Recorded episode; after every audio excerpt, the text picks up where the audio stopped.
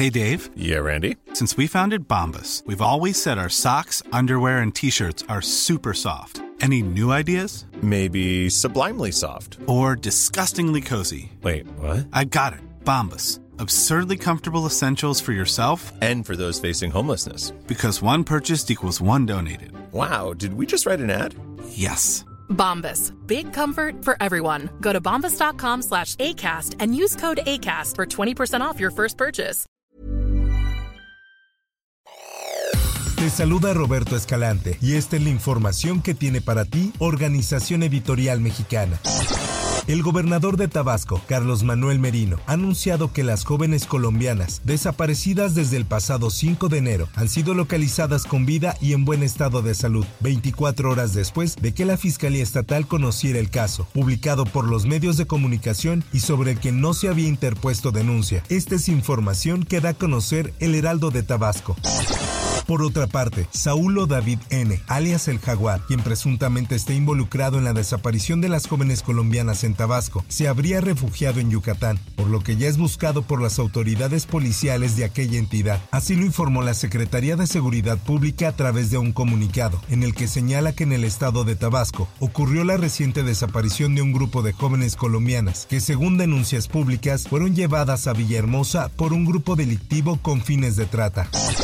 Mediante un video que se dio a conocer, Mariana García Muñoz, una de las mujeres colombianas que fueron reportadas supuestamente como desaparecidas por sus familiares, aseguró que estaban en Villahermosa por voluntad propia. En el video la joven extranjera dio su versión de los hechos, afirmando que las grabaciones dadas a conocer en algunos medios de comunicación son falsas. Escuchemos. Hola, yo soy Mariana García Muñoz, me encuentro en la Fiscalía de Tabasco, yo me encuentro bien de salud, apenas me di cuenta que nos estaban buscando por todo México con esos videos que mon- montaron, nosotros estamos acá de voluntad, aclaro que éramos ocho chicas, no nueve, y aquí en la Fiscalía de Tabasco nos están tratando bien.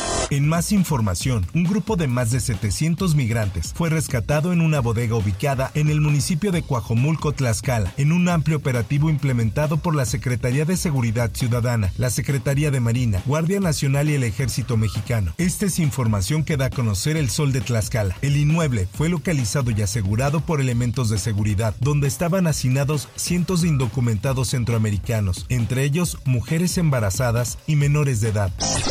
En más notas, Morena se va a ir por dos razones, por ineptos y por corruptos, por eso se van a ir.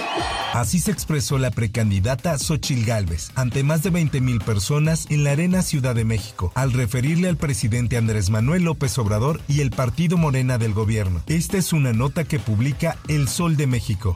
Este gobierno ya es responsable de la muerte de más de un millón de mexicanos.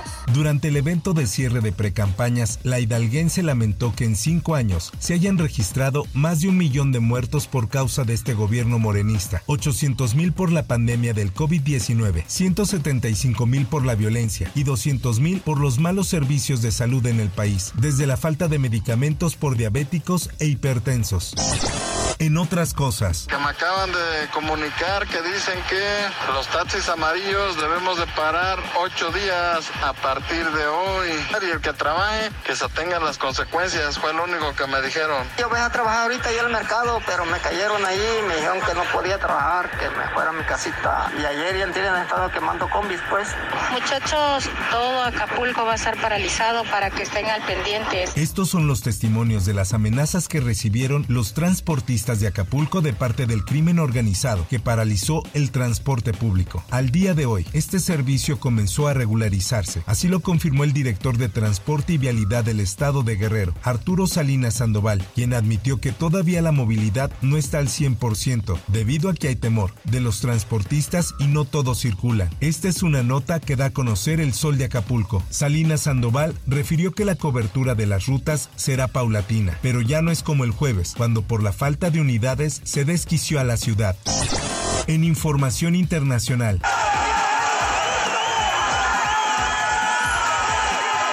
El presidente electo de Guatemala, Bernardo Arevalo de León, aseguró este domingo en medio de maniobras para impedir el normal desarrollo de su toma de posesión que sería investido jefe de Estado del país centroamericano, en reemplazo de Alejandro Yamatei, tal y como lo ordena la ley. Por otra parte,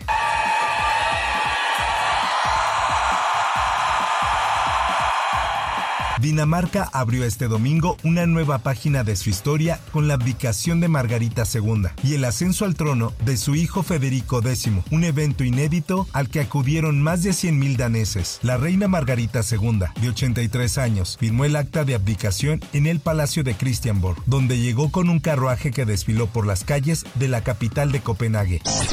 En notas deportivas, la Liga MX confirmó que cinco aficionados, cuatro del Atlas y uno del Necaxa, fueron detenidos por las autoridades correspondientes. Esto luego de protagonizar una bronca previo al encuentro entre Rayos y Zorros en el Estadio Victoria por la jornada 1 del Clausura 2024. Así lo da a conocer el esto. Por último y en información de los espectáculos, el fenómeno Barbie y Oppenheimer se mantiene en la edición número 29 de los Critics' Choice Awards. El enfrentamiento entre estas dos películas estuvo reñido. Sin embargo, hubo una máxima ganadora, Oppenheimer, que logró un total de 8 estatuillas en categorías como mejor película, dirección, guion adaptado, fotografía, elenco, banda sonora, entre otros. Hasta aquí la información y te recuerdo que para más detalles de esta y otras notas, ingresa a los portales de Organización Editorial Mexicana. Why don't more infant formula companies use organic, grass-fed whole milk instead of skim? Why don't more infant formula companies use the latest breast milk science?